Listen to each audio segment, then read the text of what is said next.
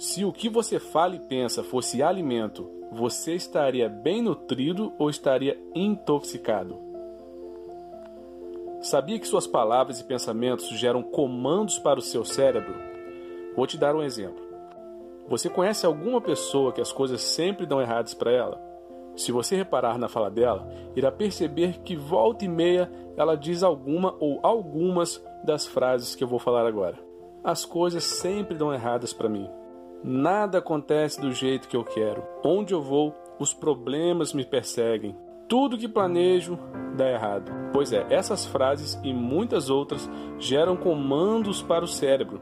E eu vou te explicar como isso funciona. Quando a pessoa diz que as coisas sempre dão erradas, o cérebro vai receber esse comando e a pessoa vai começar a criar hábitos, vai começar a criar atitudes de alguém que realmente as coisas não dão certo na vida dela. Outro exemplo, quando a pessoa já acorda pensando que o dia vai ser ruim e em muitas vezes acaba sendo mesmo. Significa que nada de bom aconteceu naquele dia?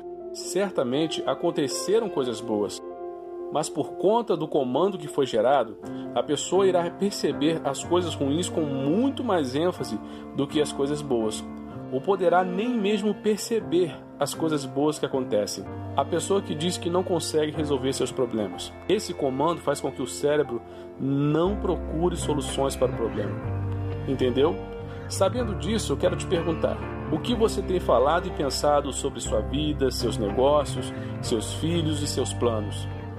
Procure falar e pensar de forma positiva sobre todas as áreas da sua vida. Pensamentos negativos geram hábitos, emoções e atitudes negativas, o que interfere de forma negativa em muitas áreas da sua vida. E pensamentos positivos geram hábitos, emoções e atitudes positivas. E isso também vai influenciar de uma forma positiva em todas as áreas da sua vida.